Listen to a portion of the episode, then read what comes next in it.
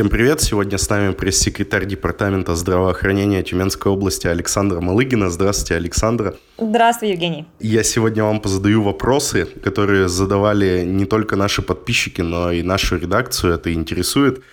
Начнем с таких простеньких и перейдем к чуть более тяжелым. Вот э, первый мой вопрос будет касательно режима самоизоляции. Э, власти и врачи рекомендуют не выходить из дома. А если я буду, например, э, выходить на пробежку или одиночную прогулку, или гулять с детьми, при этом я не контактирую с другими людьми, и то я буду нарушать правила самоизоляции? Да, действительно, вы нарушать правила будете, потому что не зря все-таки мы говорим, должна быть самоизоляция именно у себя дома в квартире, либо где-то в доме, где вы находитесь, либо на даче, и не стоит контактировать с другими людьми. В чем принцип? Почему мы так настойчиво об этом говорим и почему даже вводятся какие-то определенные а, штрафные санкции? Потому что, к сожалению, мы должны понимать, что каждый человек должен отвечать сам за себя. Да? Вот там медицина готовится к тому, что они должны делать, соцразвитие, там МВД свои какие-то меры предпринимает. Но при этом мы настаиваем, что каждый человек должен отвечать сам за себя. Но всегда ли это так происходит? Всегда ли мы живем в том идеальном мире, где мы людям говорим, вы должны вести себя вот так-то. И они ничего не нарушают, не совершают, не знаю, административных правонарушений, преступлений, да. То есть, если бы каждый выполнял правила, полностью отвечал за себя, то, наверное, мы бы жили в каком-то абсолютно идеальном мире, в котором бы не было ни преступлений, ничего плохого, наверное, да, и, может, коронавируса бы, в принципе, не существовало.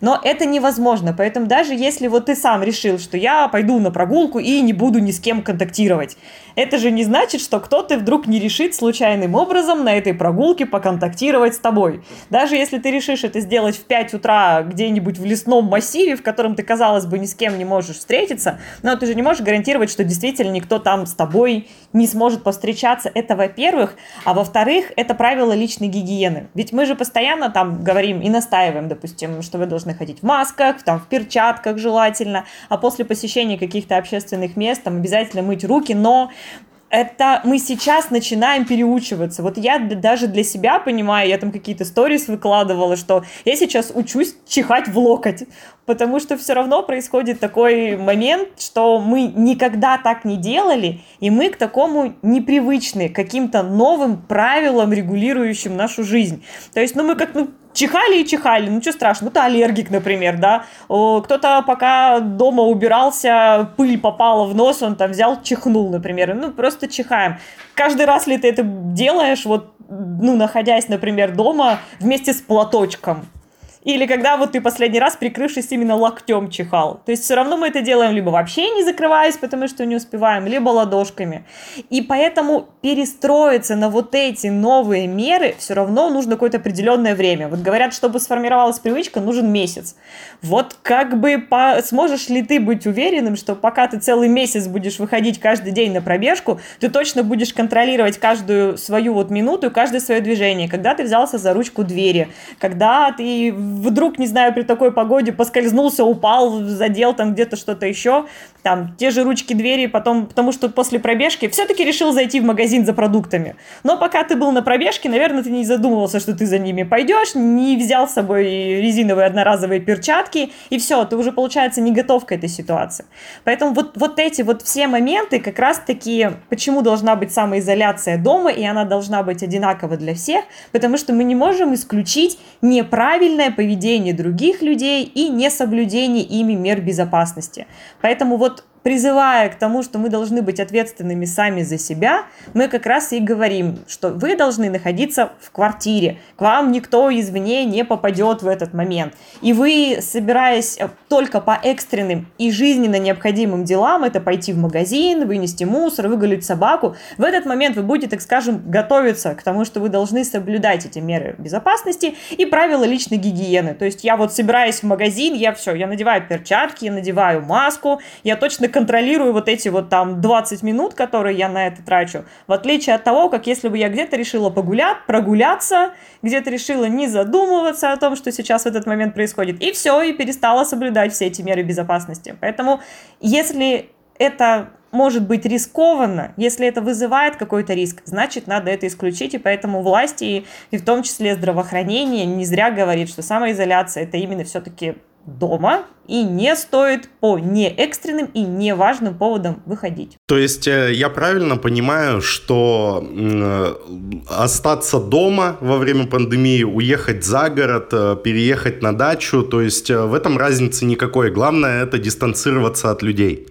Да, э, самоизоляция во всем мире сейчас, в принципе, считают, что самоизоляция самый действенный метод, э, чтобы предотвратить распространение коронавируса. Поэтому вот мы даже говорим, что, в принципе, своей семьей, если вы живете все вместе в одной квартире, да, где вы находитесь на самоизоляции, вы на своем собственном транспорте можете всей своей семьей, допустим, съездить на дачу. Даже не на постоянное время там остаться, да, но выехать, например, на какое-то время, понимая, что к вам не будут будут приходить гости с дачи, что вы не посадите с собой в машину еще соседку бабу Машу 85 лет из соседней квартиры, чтобы ее до своей дачи довести, как бы. Вот, то есть эти контакты должны быть, конечно же, исключены. Да, главное дистанцироваться и изолироваться от любых контактов с э, людьми. И когда даже спрашивают, ну, лучше на даче или, например, в квартире, ну, конечно, мы понимаем, что нам всем нужен свежий воздух все-таки. И если у вас есть там какой-то дачный участок, где вы комфортно можете течение двух недель существовать, у вас там есть запас продуктов, у вас есть небольшой свой там полисадник или какой-нибудь двор, куда вы можете выйти, и при этом к вам туда не попадут посторонние люди и, и соседи с дачи. То есть вот подойти к забору рядом со своей картошкой и с другой стороны забора соседка, которая тоже там следит за своей картошкой, и вы будете находиться на расстоянии 30 сантиметров, это, конечно, нельзя. Но, в принципе, где-нибудь со своего крылечка помахать рукой до другого крылечка, это можно. Это будет достаточная дистанция, и при этом вы будете находиться на свежем воздухе. То есть здесь мы только за, мы не говорим, что нужно, вот если вы были в квартире, вот на все запоры, засовы закройтесь и не выходите оттуда категорически. Да, вы можете всей своей семьей доехать до дачи и оставаться там, дистанцируясь от всех остальных людей. Хорошо, а, разобрались с изоляцией. А, следующий вопрос. Вот э, сейчас в интернете расходится заключение о том, что молодые люди могут переболеть коронавирусом и даже этого не заметить. Вот как понять, если я уже переболел, например, сам того не зная?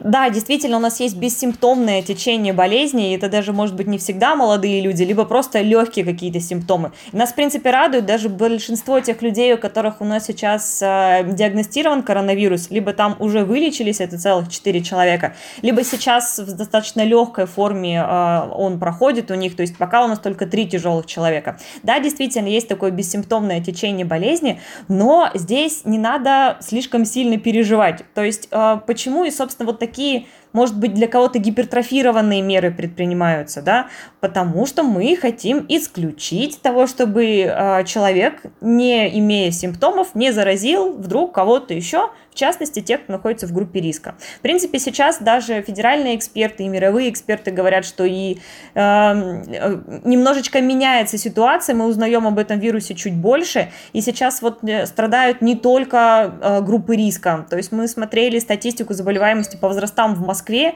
это, в принципе, люди среднего возраста, то есть здесь это уже мы не говорим, что только группы риска должны обезопасить себя прежде всего, обезопасить должны себя прежде всего все.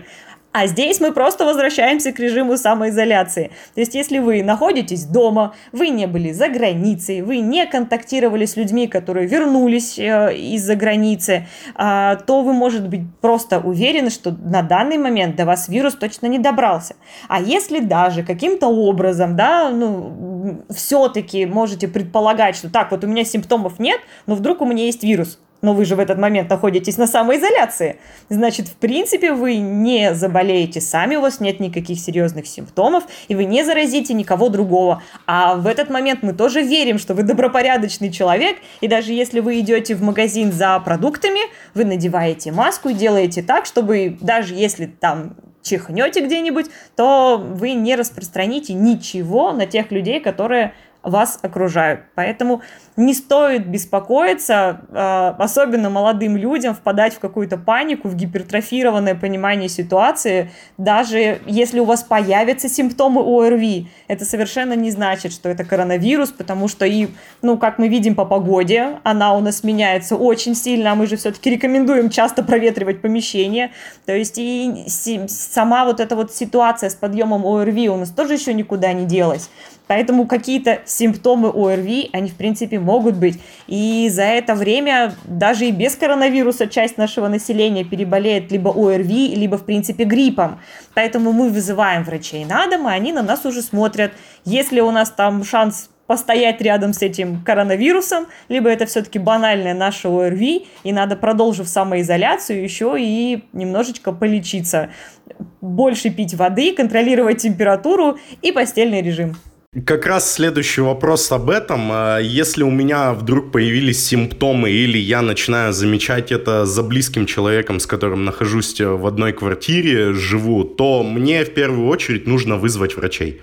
В первую очередь вам обязательно нужно вызвать врача из своей поликлиники по месту проживания, то есть где вы находитесь. Это можно, в принципе, и на дачу. Если вы находитесь на даче, то точно так же у нас вся территория закреплена за медицинскими организациями, к вам тоже врач приедет. Вообще мы максимально делаем так, чтобы приехать к вам, ко всем домой э, с любыми вопросами. То есть к пожилым людям мы приезжаем и вне зависимости. То есть, ну, обычно же мы как считаем? На дом вызывают врача тогда, когда вот именно что-то такое связанное с ОРВИ, с какой-то там инфекцией, горло, например, температура, да. Но сейчас и узкие специалисты выезжают тоже, если нужно сделать ЭКГ, если нужно забрать какие-то анализы у тех э, людей, которым ну, это положено. Например, это онкологически больные, которые проходят, к примеру, химиотерапию, им нужно вот эти результаты анализов обязательно э, ну, забирать и проводить лабораторно. Поэтому к ним даже, в принципе, медсестры со всем необходимым оборудованием там, да, приезжают и забирают эти анализы крови на дому. И это тоже мы сегодня можем сделать. Хотя все равно, вот как мы про самоизоляцию, про все эти меры защиты говорим, есть те люди, которые как-то категорически это отрицают. Вот лично сегодня была, например, в одной из поликлиник города Тюмени, и там у них на входе прям ну, целый кордон стоит из медицинских работников, которые каждого спрашивают, зачем он пришел в поликлинику, есть ли действительно какая-то в этом острая необходимость или нет. Потому что лекарства сейчас пенсионерам, пожилым людям приносят на дом. Молодые люди, которые получают льготные лекарства, сразу приходят в аптеку, у них уже там есть электронный рецепт.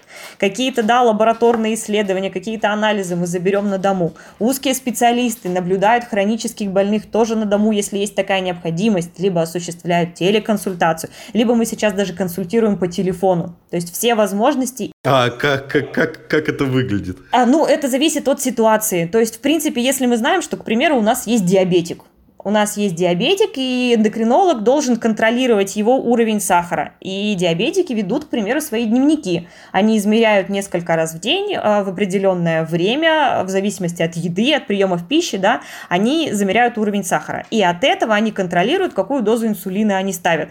И поэтому вполне себе по телефону они со своим доктором общаясь могут сказать, итак, за последнюю неделю у меня вот были такие-то, такие-то, такие-то показатели, вот то-то, то-то и то-то. И врач скажет, да, либо вы оставляете э, ставить лекарства вот точно так же, как вы делали до этого, либо он как-то регулирует терапию.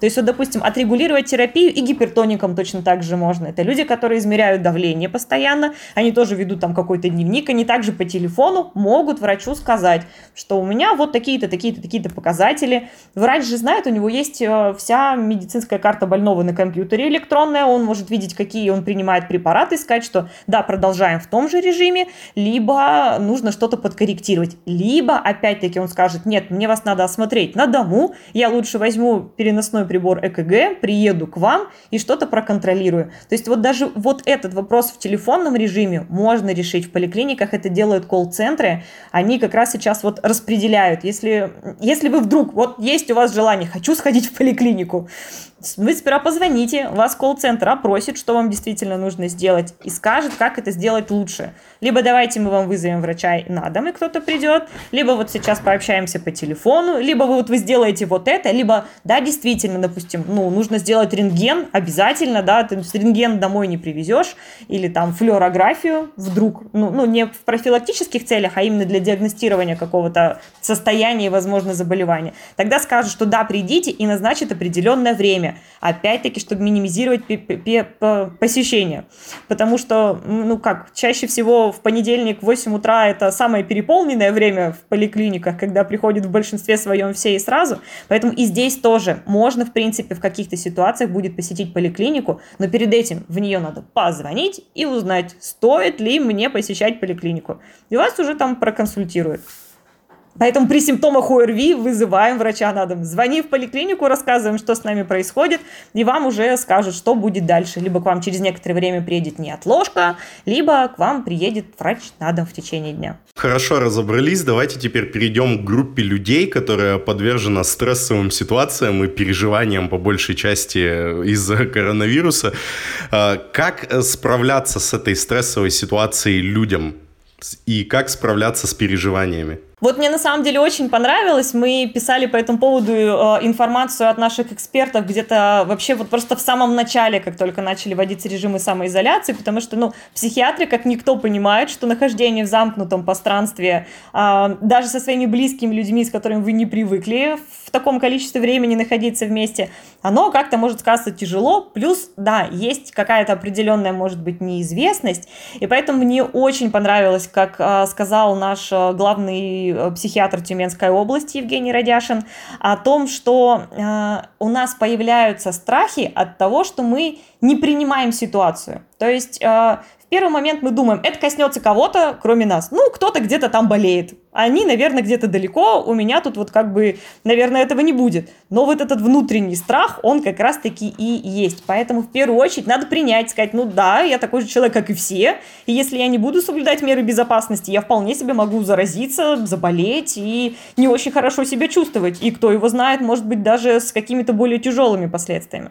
Поэтому первый момент надо быть а, объективно адекватным, доверять там а, проверенным источникам, которые сообщают действительно фактически фактическую проверенную информацию. У нас есть и целый, ну просто специальный сайт stopcoronavirus.rf создали на федеральном уровне, где действительно оперативно обновляется вся информация по количеству заболевших, по количеству выздоровевших. Вот. И там есть ответы на самые там актуальные вопросы. То есть в первую очередь надо принять для себя ситуацию, а, осознать, что действительно это не просто так происходит где-то далеко, это происходит сейчас со всеми нами во всем мире. Вот как только это принятие, потом можно, да, посмотреть какую-то достоверную информацию. Если есть переживание за это, да, то следить за это. Хотя я вот э, отмечаю разных людей, которые есть где-то у меня в друзьях, в социальных сетях, которые говорят, что, в принципе, я, находясь на самоизоляции, а, продолжаю работать дистанционно, поэтому мне достаточно буквально там с утра, как только я там приступаю к работе, обновить там какой-то официальный ресурс и посмотреть, как ситуация на сегодня. То есть э, у людей некоторых нет э, необходимости в онлайн-режиме смотреть там обновления каждые 15 минут на, на всех каких-то оперативных каналах и тем более на каких-то недостоверных сайтах, потому что там информация может появляться вся, сколько угодно. И люди, которые рационально подходят к этому, они все-таки стараются вот на такие сайты не заходить, и мы это всем рекомендуем, потому что это вот чувство страха и нервозности вызывает гораздо больше. Поэтому в первую очередь информация это серьезнейшее оружие, поэтому мы выбираем правильные официальные источники. Они сейчас есть в каждом регионе. Вот для спокойствия это самое первое, что нужно сделать.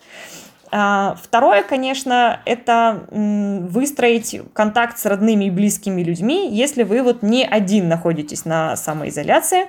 А, нужно придумывать себе занятия и нужно планировать. Вот как мы все привыкли, что мы ходим на работу, у нас есть какой-то определенный план дня. Сейчас это все совсем скомкивается, рушится, да, и все происходит совершенно не так, а, как обычно.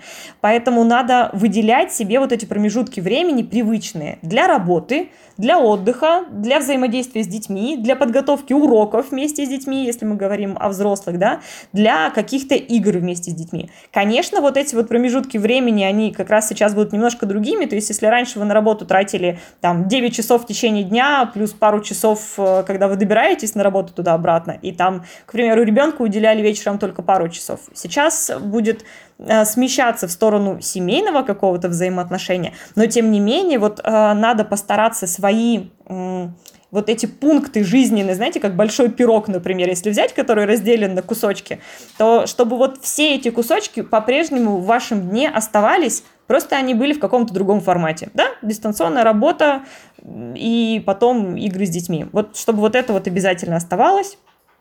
И, конечно же, попытаться сделать за это время то, что все время откладывалось на потом. Непросмотренный фильм, непрочитанная книга, целая полка с книгами, которые нужно было. Вот а, надо как раз отнестись к этому как к возможности. Ну, то есть во всем надо искать свои плюсы. Вы ну сейчас ну да, можете... а дальше ты уже сам отвлечешься от этого всего. Да, вы сможете добраться до той полки на антресоли, до которой давно не могли добраться и разобрать ее. Вы сможете взять вот эту книжку, какой-то онлайн-курс. Сейчас же, раз все переформатировались, сейчас вы можете получить какие-то такие знания, которые раньше вам были недоступны, потому что, например, это было там очное обучение в Москве. И, не знаю, нужно было там ехать на три недели, жить там, и только вот там обучиться какому-то навыку, да, или получить какие-то интересные здания, знания. Сейчас все очень многие люди, многие ресурсы переходят в онлайн формат, и Поищите то, чего вы хотели попробовать, сделать, увидеть, посмотреть какие-то, не знаю, на каналах про географию, про планету и про еще что-то. Может, вы не обращали на это внимания и думали, что, в принципе, при вашем уровне загруженности, уровне стресса, да, ну, когда смотреть, что на этих каналах происходит и какая у нас там красивая природа? А попробуйте, включите те каналы на вашем там кабельном телевизоре, которые вы раньше до этого не включали.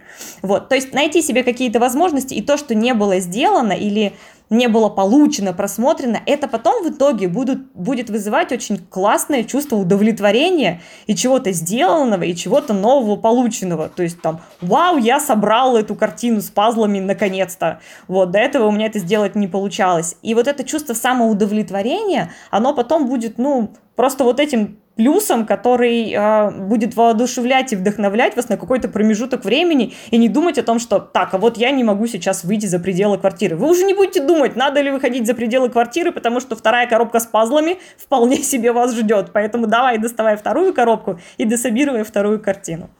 Вот это какие-то основные моменты, я думаю. Подытожим, люди, которые подвержены панике, отвлекитесь, вспомните, что у вас есть свои дела, которые вы откладывали всегда на потом. Посмотрите любимые сериалы, фильмы, займитесь всем тем, на что у вас не хватало времени. А Давайте к следующему вопросу о личной безопасности. Э, человеку, ранее не покупавшему антисептиков, на какие составляющие в первую очередь обращать внимание, чтобы купить качественный продукт? Начнем с того, что для начала надо чаще мыть руки. Самый полезный антисептик, который вы можете где-то купить и где-то использовать, это мыло. Хорошо. Да, это вот в первую очередь. Мыло запаситесь просто побольше. Зачем вам гречка и туалетная бумага? Вам надо купить мыло. А, поэтому, да, думаем о том, что мыть руки чаще это гораздо полезнее, чем пользоваться антисептиком. А, тем не менее, я бы а, сказала, что нужно не на состав обращать внимание, а на то место, где вы его покупаете. То есть а, постарайтесь приобретать либо в аптечных сетях, либо в крупных торговых сетях, где за поставку товара и за его качество, а, собственно, это организация, это предприятие отвечает. Ну, потому что там разные есть составляющие, понятно, что это спиртосодержащие, да, какие-то вещи, они могут быть в разных вообще видах, они могут быть в аэрозоле, они могут быть в геле, это могут быть э, антибактериальные спиртосодержащие салфетки. Вот, например, те же там салфетки э, приобрести также важно для того, чтобы протирать свое мобильное устройство, про которое мы вообще постоянно, в принципе, забываем, что мы его трогаем. Даже если вы три раза помоете руки, а в магазин сходите в перчатках, вы ну, реально у вас это еще не будет выработана привычка, вы забудете и вы возьмете в этих перчатках этот телефон, а потом уже чистыми вымытыми руками. Вот это самое вообще, что забывается больше всего. Да, телефоны, например, там ключи, ключи от автомобиля, ключи от дверей, то, на что ты как бы тоже не обращаешь внимания. Вот, поэтому я не рекомендую прям вчитываться в состав. В любом случае вы это называете продавцу антисептиками, спиртосодержащими жидкостями или гелями, и этом продавец ну, несет ответственность и сам, э, сама организация, где вы это покупаете. Поэтому вот запоминать я реально не советую. Я просто советую покупать только в проверенных организациях и при этом не увлекаться, потому что может же быть какая-то аллергическая реакция, могут быть какие-то кожные неприятные последствия при сильно частом использовании. Поэтому вот если мы делаем выбор, вот если вы находитесь на дома на самоизоляции и выходите, например, только а, в магазин или только погулять с собакой и вынести мусор, что в первую очередь нужно, да, или в аптеку, просто приходите домой и сразу моете руки.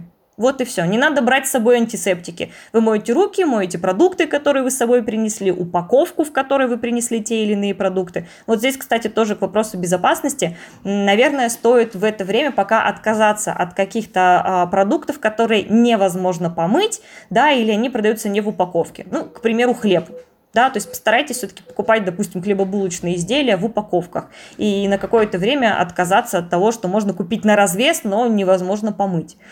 Вот, поэтому помыть это гораздо будет правильнее, чем запоминать состав антисептика. Какой максимальный промежуток времени должен пройти с начала моего контакта с чем-то зараженным до того, как я должен помыть руки? Помыть руки надо до того момента, как вы прикоснетесь к своему лицу. Даже в принципе есть такая мысль о том, что вот э, маску, которую мы надеваем, она не столько для того, чтобы вирус туда и обратно не проникал, да, а чтобы вы лишний раз понимали, что вам не надо дотрагиваться до лица. Опять же, когда вы находитесь в резиновых перчатках, вот тоже явно не возникает мысли поковыряться в глазу, в носу, в ушах или там где-нибудь еще.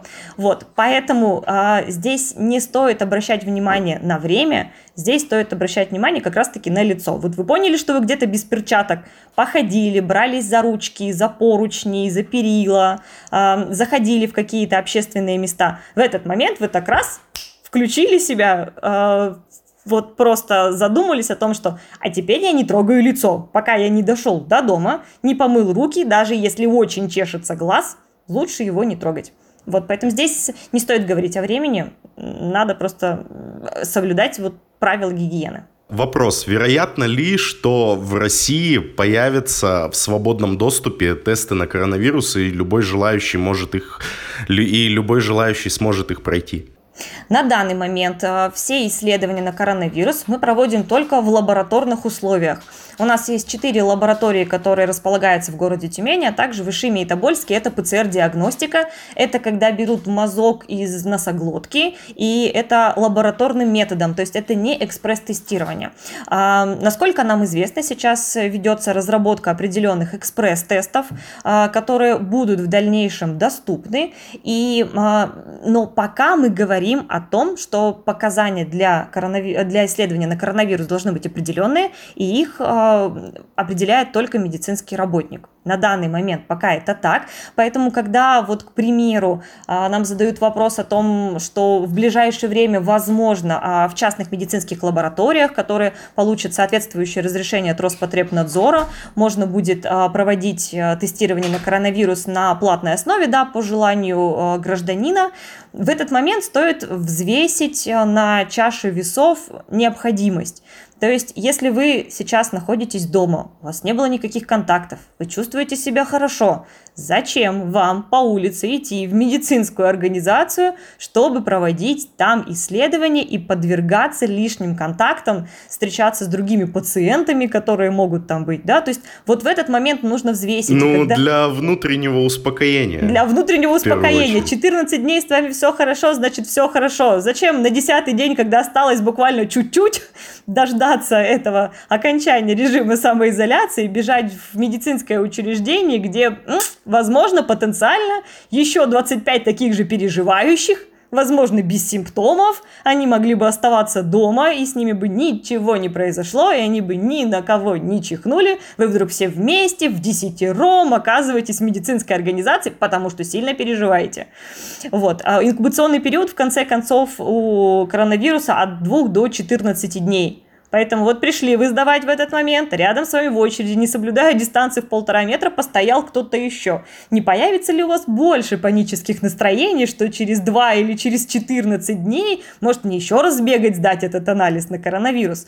Поэтому, в принципе, если все чувствуют себя хорошо, не надо задумываться о том, что мне срочно нужен анализ. Лучше просто побудьте дома. Поэтому, как только появится а, и будут зарегистрированы какие-то экспресс-системы, точно так же по показаниям медицинские работники будут их использовать. Они, конечно, а, немного быстрее будут а, определять и сообщать результат, но э, в любом случае мы находимся дома в течение 14 дней. И если, например, у тех, кто прибыл э, из-за границы, берут анализ трижды, там на первый, третий и десятый день, то есть в любом случае вы все это время будете находиться дома, поэтому где-то здесь только для личного, наверное, спокойствия мы будем понимать, что экспресс-тест э, даст результат чуть быстрее, чем лабораторные исследования. Но этот результат не выпустит вас из дома. Хорошо. Тогда к следующему вопросу. Насколько я знаю, в Тюмени э, ставят итоговый диагноз после подтверждения лабораторно в Москве и Новосибирске. А в других странах используется одностадийный процесс. А почему именно у нас выбран такой способ? Постановки диагноза? Мы окончательный диагноз ставим после проверки только в Векторе в Новосибирске, потому что изначально это учреждение было признано головным по всей вот этой ситуации, да, противоэпидемической, и их там тест-системы мы сейчас используем и а, проводим исследования, а, потому что вы, мы приняли такое решение, что у нас будет двухфакторная проверка обязательно. То есть в любом случае, если у нас есть какое-то подозрение, если у нас есть какой-то возможный возможно положительный результат анализа, у нас пациенты э, при наличии показаний госпитализируются в инфекционное отделение, в инфекционную больницу для того, чтобы быть э, в закрытом да, пространстве и уже находиться под наблюдением врачей до того, как придет окончательный результат. Тем не менее, определенная симптоматическая терапия, да, еще какие-то медицинские манипуляции, они уже начинаются в это время, начиная с момента, как человек попадает в медицинское учреждение,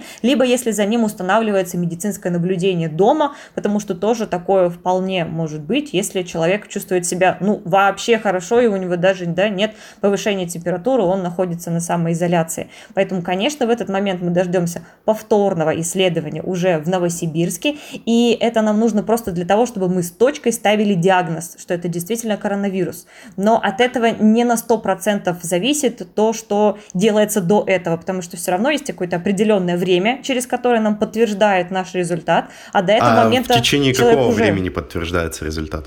Здесь по-разному. То есть э, зависит от того, даже сколько э, в день, вот, к примеру, когда там с 1 марта большое количество людей возвращалось из-за границы, да, это там сотни просто люди возвращались, то есть это еще зависело от того, сколько за день было забрано анализов, да, как лаборатория справляется. Все равно мы понимаем, что у каждой лаборатории есть свои мощности, есть определенное время на вот само вот это вот фактическое изготовление анализа, когда вот этот биоматериал, он вот в этой специальной машине находится, сколько вот он там времени крутится, да, то есть э, от этого тоже зависит, э, какая мощность на вот этом одном аппарате, сколько в день можно будет сделать исследований. Поэтому на самом деле сроки говорить не стоит, чтобы вот э, люди не переживали и не сидели, не смотрели на часы и не ждали звонка из поликлиники завтра. В любом случае существует такой слух, и он абсолютно неправдивый, что позвонят только если положительный результат.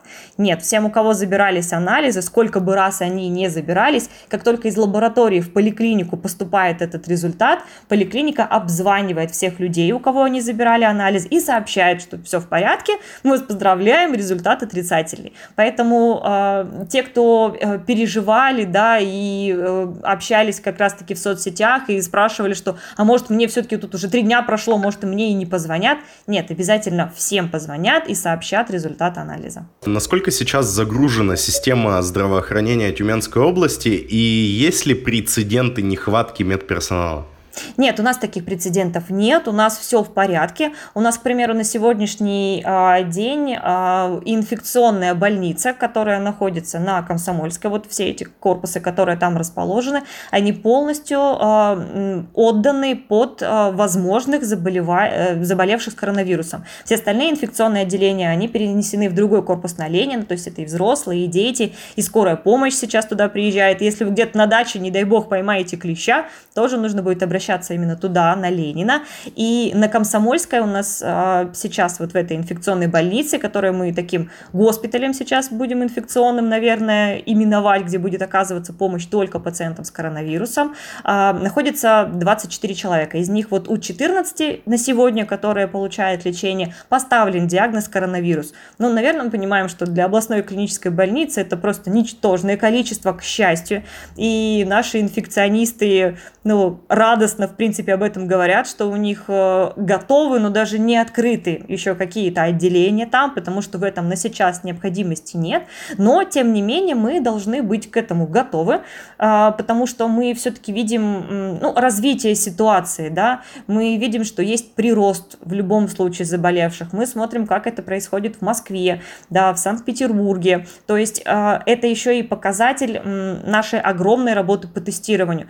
То есть у нас сейчас появилась новая категория лиц, а, это люди 65 лет и старше, у которых появились признаки ОРВИ. Если вот они вызвали на дом а, врача-терапевта или неотложку, что вот у них симптомы ОРВИ, то у них одновременно будут еще и забирать анализ на коронавирус. Мы расширяем количество показаний для тестирования на коронавирус, да, имеем больший охват, поэтому мы понимаем, что если где-то еще у кого-то там не тестировалось, то мы сейчас получим эти положительные результаты, но, к счастью, мы говорим о том, что э, у нас нет ни одного случая, когда мы бы кого-то кого где-то догоняли, где бы он там ни был, что он остался без нашего поля внимания, успел с кем-то поконтактировать. Нет, все, у кого на сегодня подтвержден положительный результат анализа, мы их уже, в принципе, взяли на контроль, и они уже были в нашей инфекционной больнице, и их контакты были отработаны. Да, часть из них вот побывали в обсервационном госпитале, в градостроителе, и были благополучно выписаны после 14-дневного карантина для каждого, и у всех результаты отрицательные. То есть мы сейчас, ну, сказав тьфу-тьфу-тьфу, наверное, да, через левое плечо, но э, скажем, что наши э, внедряемые вот эти вот э, методы работы на опережение, они работают хорошо, мы видим их результаты, мы видим, что у нас, да, есть э, небольшой прирост, но как вот э, сегодня даже написали, у нас там 7 новых зараженных. Нет, это не 7 новых зараженных, это 7 подтвержденных результатов анализов. Это не те люди, которые где-то вдруг заразились на улице, да, и мы у них выявили сейчас коронавирус. Нет, это те люди, которые находились у нас под наблюдением, поэтому медицинского персонала достаточно, оборудования у нас тоже достаточно, все равно у медицинской отрасли такая точная отрасль достаточно, и у нас есть определенные показатели, а, какое у нас должно быть количество оборудования на количество нашего населения, а, сколько у нас должно быть медицинского персонала, и мы понимаем, что у нас этого достаточно, потому что не зря и на федеральном федеральном уровне говорят, что мы понимаем, что заболевших будет в любом случае больше, да, потому что контакты какие-то определенные есть, вирус все равно распространяется, это такая задача вируса, ему хочется жить, размножаться, переселяться в других людей, поэтому это в любом случае произойдет, но наша задача растянуть это во времени, потому что даже во всем мире говорят, почему такие большие проблемы в Италии, почему были вот локально в Ухане такие большие проблемы в Китае, из-за одновременного поступления большого количества заболевших. То есть на самом деле а, считается, и, ну это так и есть, что ни одна медицина в мире не справится, если вдруг все одновременно заболеют. Вот, поэтому мы говорим о разобщенности, о самоизоляции, да, обо всех вот этих вот э, ограничительных мерах, которые позволят при нашей огромной профилактической работе по тестированию постепенно выявлять тех, у кого все-таки коронавирус есть, и успешно их лечить, тогда наша система здравоохранения будет справляться, тогда наверняка будет меньше тяжелых случаев, и у всех э, будет возможность получить соответствующую медицинскую помощь, кому она только не потребуется. А вы, зная статистику, как думаете, мы увидим позитивную динамику ближе к 30 числу, уже к концу режима самоизоляции?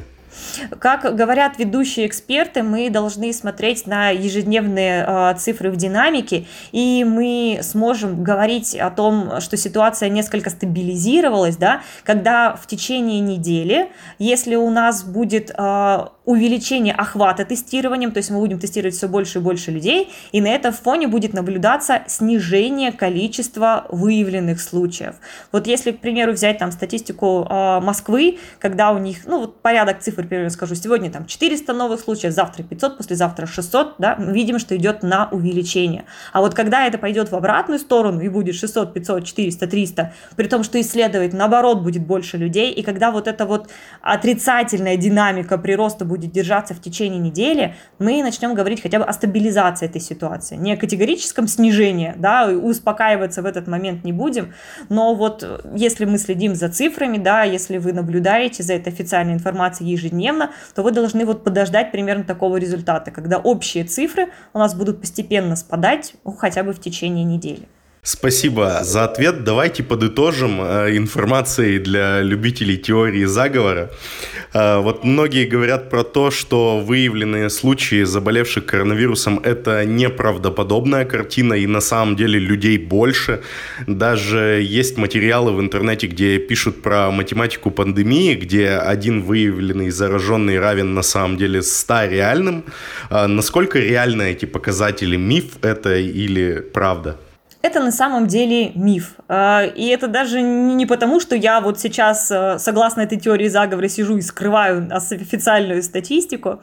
Вот. А, мне кажется, в нашем высокоинформационном мире это очевидно. То есть мы так быстро опровергаем вообще все фейки, это сделать легко, да. Когда приходит аудиосообщение, там, не знаю, без названия города, и мы понимаем, что это аудиосообщение ходит по всей стране, ну, наверное, как бы очевидно, что там озвучиваются явно неправдивые факты. Или когда нам рассказывают, что буквально грузовики перекрыли Тюменскую область, и э, все дороги закрыты, и у нас введено военное положение, да, это же тут же появляется где-то просто в топ-новостях наших поисковиков, а при этом здесь же там на картах этих поисковиков отмечаются люди, которые едут по трассе из другого города и говорят, что?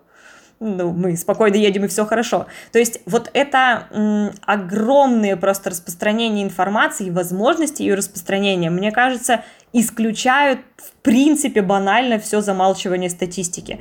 Потому что если бы, ну, было не знаю, на одного заболевшего там по сотне других, они бы уже давно все были в соцсетях, они бы уже давно про себя рассказали, рассказали бы их родные, либо это можно было бы видеть физически, а те люди, которые со смартфонами э, ходят сейчас везде и могут там проходить мимо инфекционной больницы, они бы, наверное, запечатлели, как в Москве, что у нас там стоит очередь из скорых, которая должна всех госпитализировать. Но этого не происходит, все спокойно. Значит, в принципе, этим цифрам можно доверять, а я как человек, который работает с информацией, в принципе, понимаю, как очень легко запустить какие-то слухи. У меня там регулярно, наверное, появляются какие-то сообщения, что то в одной, то в другой больнице, буквально вспышка, буквально мне даже звонили, спрашивают, там все практически э, через окна передают трупы, потому что их уже не входят они в очередь, чтобы выносить их через дверь, поэтому вот, я говорю, ну классно, ну дойдите, посмотрите, действительно ли выносят трупы через окна э, той или иной больницы, происходит это или нет. Когда у нас там были какие-то истории э, о том, что к нам едут буквально группы лиц, которые собираются на какие-то там сходки, на какие-то драки с нашими там местными людьми, и они уже успели кого-то побить, и где-то в центре города на Цветном бульваре там все уже лежат побитые. Ты тут же открываешь, в принципе, ресурсы, камеры у нас там есть различные, да, по городу, которые мониторят даже ситуацию по пробкам, и просто, ну, отдельные ресурсы, сейчас в названиях даже не вспомню, где вы можете с высоты птичьего полета посмотреть на свой город и увидеть, что там ничего не происходит. Вот, поэтому я более чем э, уверена, что всем нам нужно доверять официальным источникам, просто потому что в соцсетях как быстро может распространиться любой фейк, и мы обязаны его опровергать, чтобы давать людям правдивую информацию, так точно так же быстро и будет распространяться правда. Если бы было огромное количество заболевших, они бы уже давно были все в интернете, в сторис, выкладывали бы фотографии, ну, потому что вряд ли бы они все оказались э, резко очень в тяжелом состоянии и с невозможностью пользоваться телефоном, вот, поэтому при том, что у нас на сегодняшний день, получается, всего с начала развития эпидемии выявлено 18 человек, вот, и из них 14 э, сейчас получают лечение. Если по вот этой теории заговора умножить на 100, то где находится вся эта 1400 человек и почему они до сих пор не устроили флешмоб, что у нас коронавирус. Вот, поэтому нет, это все фейки, доверяем только официальным источникам, статистика не замалчивается, мы как раз-таки, наоборот, ежедневно подробно рассказываем, сколько людей в инфекционке, сколько новых случаев есть они или нет, сколько людей находится на самоизоляции и у скольких людей уже закончился этот 14-дневный срок обязательной самоизоляции. Давайте подытожим, зафиксируем э, весь наш диалог. Э, лучшая самоизоляция – это дистанцирование от людей. Всегда полагайтесь на заключение специалистов, не делайте самостоятельно прогнозы. Лучший антисептик – это мыло, чаще мойте руки и не дотрагивайтесь до лица раньше времени и не верьте фейкам. Точно. Э, это был подкаст сайта мойпортал.ру. С нами был пресс-секретарь Департамента здравоохранения Тюменской области Александра Малыгина. Спасибо, с вами было очень приятно пообщаться и узнать для себя полезную информацию. Спасибо вам большое. В первую очередь желаю здоровья, во-вторых, спокойствия, в-третьих, интересного времяпрепровождения. Мойте руки, чихайте в локоть. Взаимно.